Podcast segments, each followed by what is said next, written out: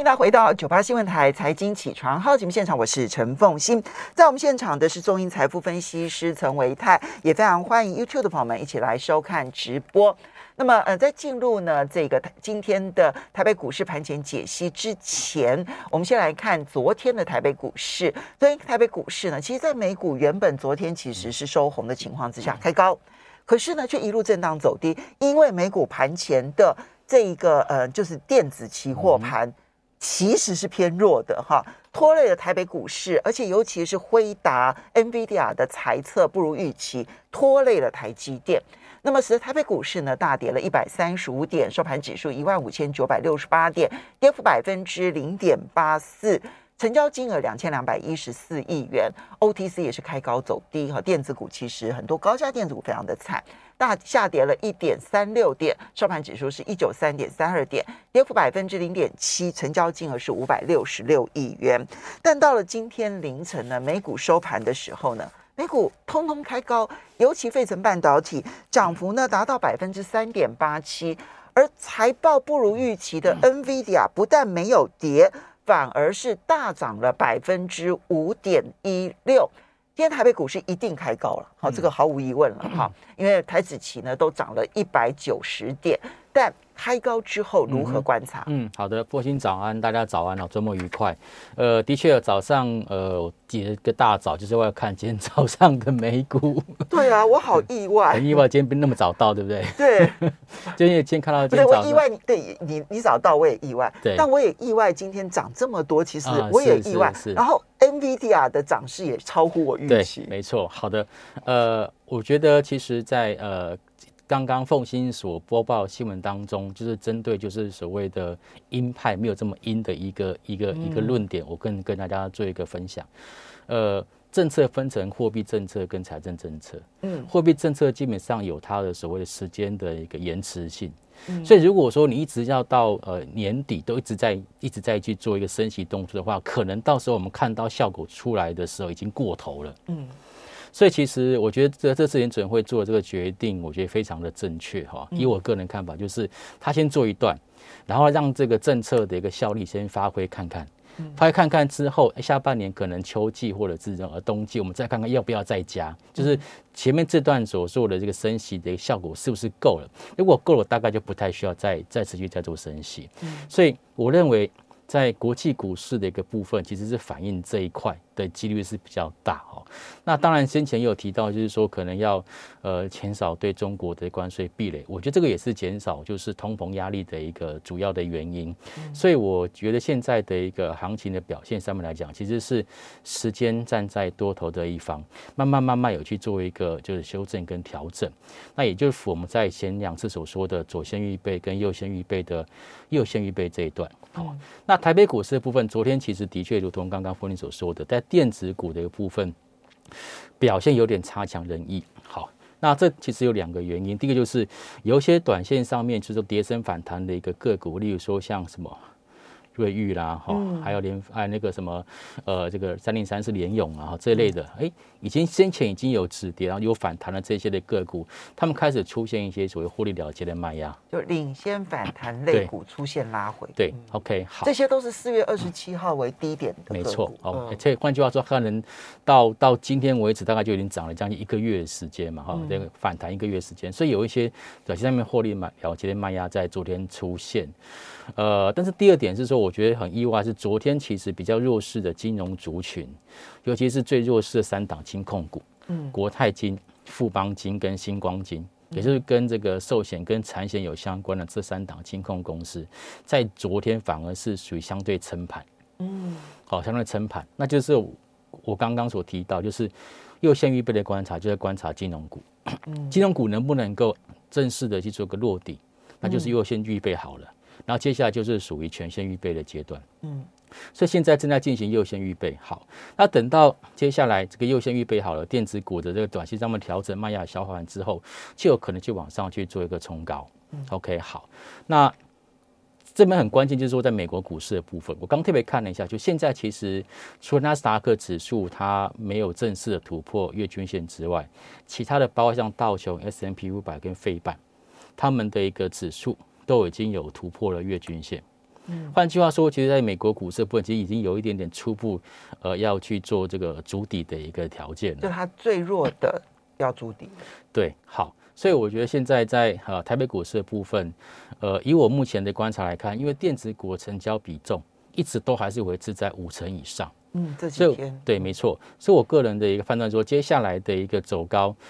也应该要电子股去做一个领军跟接棒。嗯，那么最近看到就是在呃，就是外资的一个动向上面来讲，外资昨天虽然说在现货市场还是呈现了一个卖超的一个情形，嗯，可是我注意到在期货的部分，它的期货的未平仓净多单的部分，已经连续六天到七天都是维持净多单。嗯，OK，好，而且昨天净多单是四千五百二十八口。在这样情况之下，我觉得就是外资可能它没有这么高的意愿要去把这个指数要再往下压。那么这个期货这个这个这个净多单，我个人有另外一个就是呃看法跟大家分享。呃，这个也是我去跟呃期货公司好朋友去做讨论的哈。他跟我分享到说，因为现在的期远期期货就是七月期的部分，在昨天为来讲哦，是逆价差四百零一点。哦。逆价差四百零一点，嗯，当然七月起或者八月起的逆价差有可能是因为要除息的关系，未来呃有要除息嘛，OK，那除息点数会蒸发没有错，可是按照我们过往的经验，这种在七月份跟八月份因为除息所蒸发点数，理论上应该是两百点上下，很少很少超过三百点的，对，然后从上个礼拜开始，它就是三百五十点。三百六十点，到昨天是四百零一点。对，我们来看台指期七月的期货二二二零七嘛，对不对？哈，它当然最新因为夜盘的关系，夜盘涨了一百八十点之后，它的这个成交价是一五七四七，嗯，跟昨天的台股的这个收盘价一五九六八都还差了两百多点。对，可是你要注意，它是因为夜盘涨了是一百八十点，所以在昨天。台北股市的收盘的时候，是。其实是价差有四百多，四百点，对，OK，对，好，那所以，我如果从现在这个期货角度去看，我觉得外资现在的做法就非常合理，就是因为逆价差太大。如果接下来，如果接下来这个到这结算日，哎，这个要必须要去做一个就是结算了，那要么就是呃现货再往下跌，跟期货做靠近，要么就是期货再往上走。跟现货去做靠拢，去做一个熟练动作。但如果说接下来这个国际股市，现在这个多空是一个很重要的一个决战的地方。没错，所以接下来如果说我们看到就是两个讯号，第一个就是要就是，哎，如果外资在期货进多单的部分有持续的一个增加。那可能就是他对未来的一个看法，就是越来越确定，说哎可能会开始要做反弹的。嗯，OK，或者是如果说在接下来在现货市场跟期货市场同步的在做多，尤其是在全指股的部分，就代表他对这个指数可能会有一点期待了。嗯，我觉得这两个事情是我们刚刚说的，就是左线预备、右线预备之后的全线预备的一个讯号。嗯，可以给大家做参考。好，所以呢，刚刚提到的第一个就现象面来讲，其实。今年最弱势的电子族群，当然前这大概有这两三个礼拜其实是反弹的，是啊，那也看到它的这一个成交比重呢，占比都站在百分之五十以上，是啊。可是呢，这两天像昨天，其实它是遭遇到了获利了结的卖压杀盘，是那这个其实要观察美国股市、国际股市的一个动态。对，而第二个部分就是金融股，你现在观察的是。它是今年本来一度是最强势的类股，是，但是呢，现在正在快速的筑底当中，快速的下杀。那么是不是已经到了筑底的阶段？哎，昨天呢，其实有一些金融类股表现相对强势，嗯，所以你觉得在电子其实嗯反弹，然后呢这边做一段整理，也许有机会再撑住大盘，嗯，而金融如果这边也筑底成功的话。这就是你认为就是双主流可能有机会的原因，是。然后再加上棋子这个地方，似乎有一些人在期货市场上面看得很空，但会不会最后反转，反而成为支撑的力道？是。当然，这就是从多方的角度去看它比较好的部分。是。但刚刚讲的这些，你也可以从反面去看，万一对电子没有继续反弹，嘿，万一金融股也没有筑底成功。万一是现货去跟期货对拢的话，嗯，那那个下杀的幅度会更多。所以我们这两这一两个礼拜变得很关键。是可是今天一定会反弹，是，而且我认为弹幅会不小啊，嗯啊，因为你美股，你看美股的气氛现在都反映的是乐观讯息了，已经不再反映悲观讯息了。那今天的反弹该怎么办？嗯，好，呃，还是要看看成交量的一个部分，因为到昨天为止，我们看到成交量是两千两百一十三亿，嗯，表示的市场上面呢相对保守，呃，相对保守跟悲观是不一样的。保守的是说，啊、我这边有手上有纸有股票，但是我不卖，但我也不想买。嗯。悲观是我赶快把股票卖掉。嗯。所以今年跟去年最大不同就是说，去年有一些恐慌，嗯。造成一些就是呃就是融资快速的一个减肥。嗯。所以去年的一个底部的结构是属于用空间换取时间，嗯。但今年不太一样。今年大家所看到的这个利空消息都摆在台面上面，包括像是疫情，包括像是这个封城断炼，包括像是呃这个俄罗斯或者通膨等等，嗯都已经摆在台面上面了。所以大家会保守，但不会恐慌。所以今年的一个主体架构跟去年不一样，是说今年是比较倾向于说用时间来换取空间。嗯那时间换取空间就要等到市场上面的信心恢复，而市场上面的信心恢复，其实跟成交量就有很大的关系。所以如果说成交量它一直没有办法往上去做一个推升，好、可能两千五、两千八、三千，慢慢慢慢的看到，我觉得现在的一个行情比较是处于就是低档的一个震荡，就是上去又下来，上去又下来。嗯 OK，好，那但是个股的表现其实还是有机会的，因为我们看到在最近其实每一天都有非常非常多的股票都是属于大涨格局，甚至在昨天还是有不少股票是强涨超过五六个 percent 以上的。嗯好、所以现在可能只能跟大家说，大盘的一个架构正在慢慢慢慢的一个落底当中，但是个股有些会先走，所以如果说现在要操作的话，呃，大原则是买黑不买红，但除了就是有族群性的一些个股。哦，例如说像前阵子的汽车零组件，有族群性的个股，我们才可能会比较积极的去做一个，就是说买进动作。好，所以呢，这样听起来，大盘你也并不是说从此就好像海阔天空、n o no no，它可能还要再震荡一段时间。那么个股的操作该如何的去挑选，或者至少检视自己手中个股？休息一下，马上回来节目现场。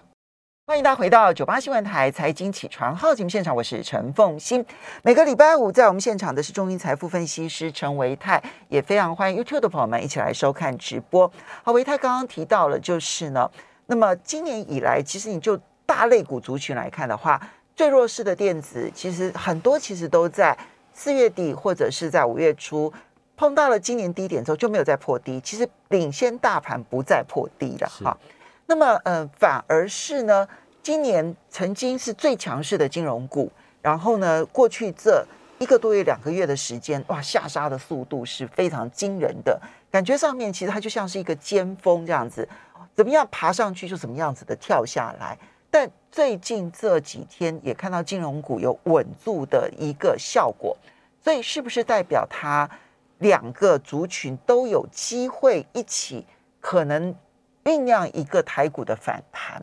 可是还是要提醒，就是这是反弹，嗯，呃，好，绝对不是，呃，你你认为会是回升吗？诶，其实要看盘面上面的结构。嗯呃，以我们过去的观察，如果说今天是要走出多头的话，它势必要有多方主流。嗯，不过很不幸的，现在只有个股表现，它没有看到族群性。对唯独一个比较整齐，就是汽车零组件，嗯包括像是这个车王店、地保、耿鼎、提维西等等、这些所谓，还有像包括同志，在车用零组件的这个族群，最近真的是涨了很多。没错，呃，也很整齐，对好，所以只有这一块族群，哎，这个我觉得是是大家可以呃呃比较积极的去做操作的。但是其他的个股，我们刚刚提到，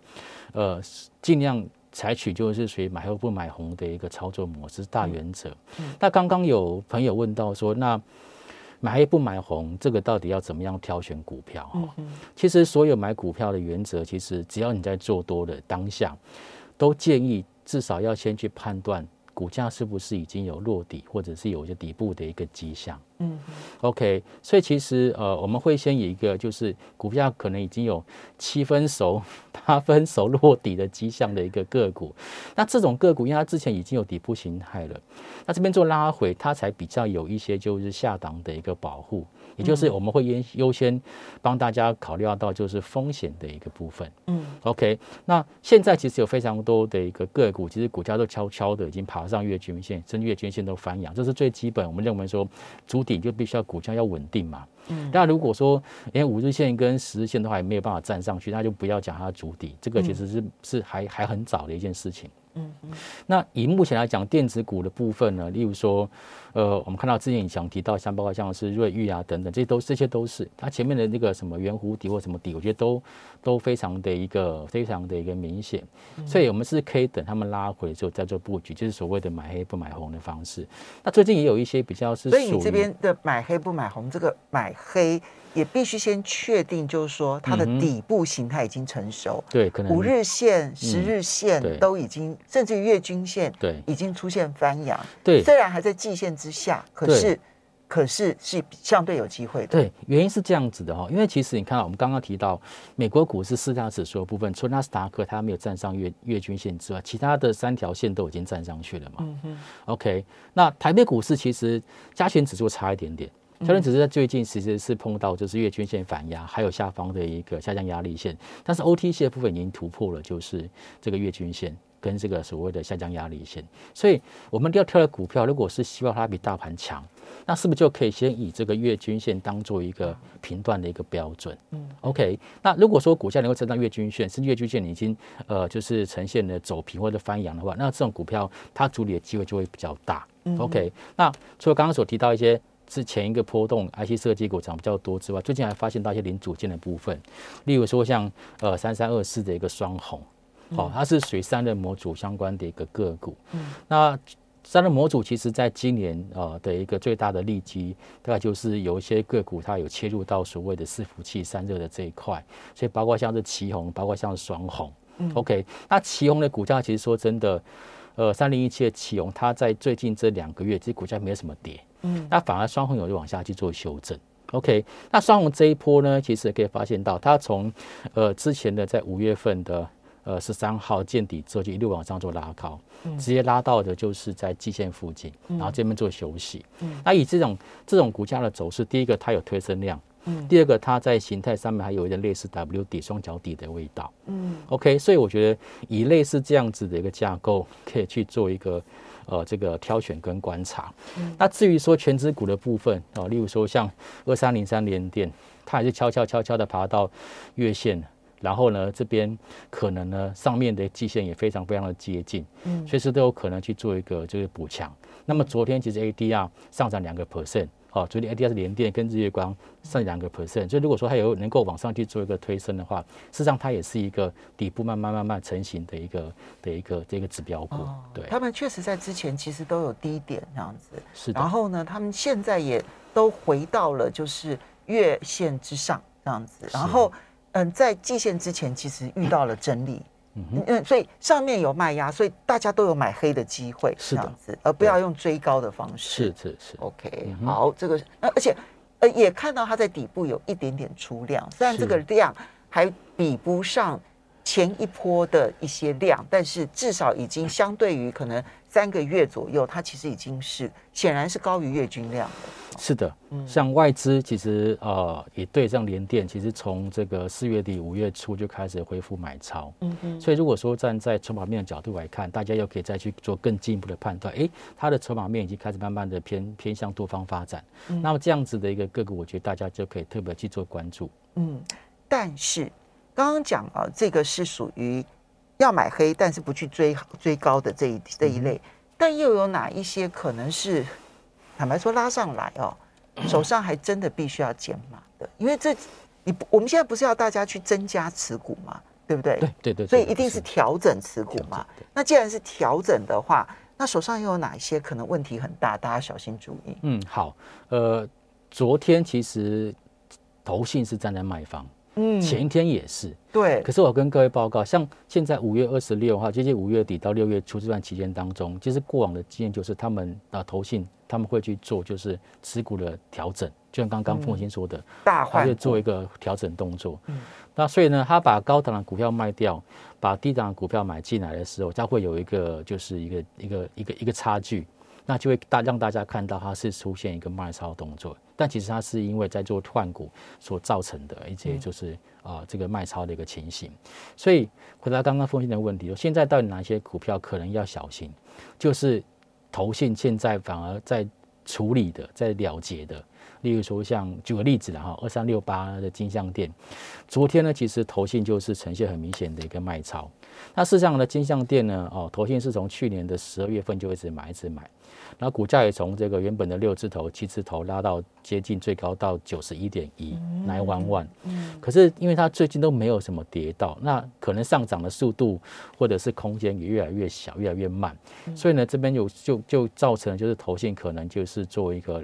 获利了结出场的一个动作，类似这种就是投信之前买很多，但是现在股价也仍然维持在高档，然后它开始出现筹码松动这些的一个个股，我就会比较建议大家先去做避开。哦，其实你这个我们不是针对金项店啊，哈，就是类似的类似这种情这种情况，就确实它原本大概在一个多礼拜之前，它其实都还是维持在今年相对高档哈。yes，然后其实你就看到，首先当然就是投信不买了啊，然后接着过去七个交易日，它卖了六个交易日，是哦，对不对？好，这就是比较明显的投信的撤退接下。那你这时候也不要跟他谈恋爱了，因为它哦会把过去三个月买的股票慢慢慢慢的做调节，他不太可能在一个礼拜之内就调节光嘛。哦，所以这个卖压会持续的一个出笼，所以至少要比法人灵活。是，嗯。嗯，是 这个这个是是，所以你你你去检视你手中的持股，然后去看它的相对位阶 Yeah，它是高档下来的，是还是低档回升的？是那刚刚讲的其实都是举例，都是电子。最近这两天这几天，其实航海也很热，嗯，好，航运股的部分，当然这一波货柜三雄已经有有人去做表态，就是望海。然后其他散装航运，其实我们在节目当中跟大家有报告过，我是其实一直会相对看好是航呃散装航运的部分，因为包括像是粮食的运送、基础建设的运送、材料运都必须要靠到这个散装航运。OK，所以我觉得航运的部分其实现在是属于缓步往上度垫高。嗯，那因为大盘成交量不到三千亿，也很难同时推动电子或是同时推动船产两个大的族群，所以都是属于单兵作战。嗯对，单兵作战。然后如果是能够做承接，就是买黑不买红。，OK，好，这个这个部分听起来散装你到现在还是相对偏乐观了。嗯，对于散装它的这个 BDI 的指数的基期相对比较低啦，嗯，哦，相对比较低，所以呃，包括像惠阳最近其实看到外资。投信跟自营商都在买超，那它是指标股，嗯以惠阳当做指标股，大家可以去操作裕民啊、新兴啊、中航或台航，这都是还不错的操作模式。好的，我们要非常谢谢中银财富分析师陈维泰提供台北股市的讯息，供大家做参考。我们稍微休息一下，等一下转场喽，回到我们八点钟的节目，休息一下，马上回来节目现场喽，拜拜。谢谢大家。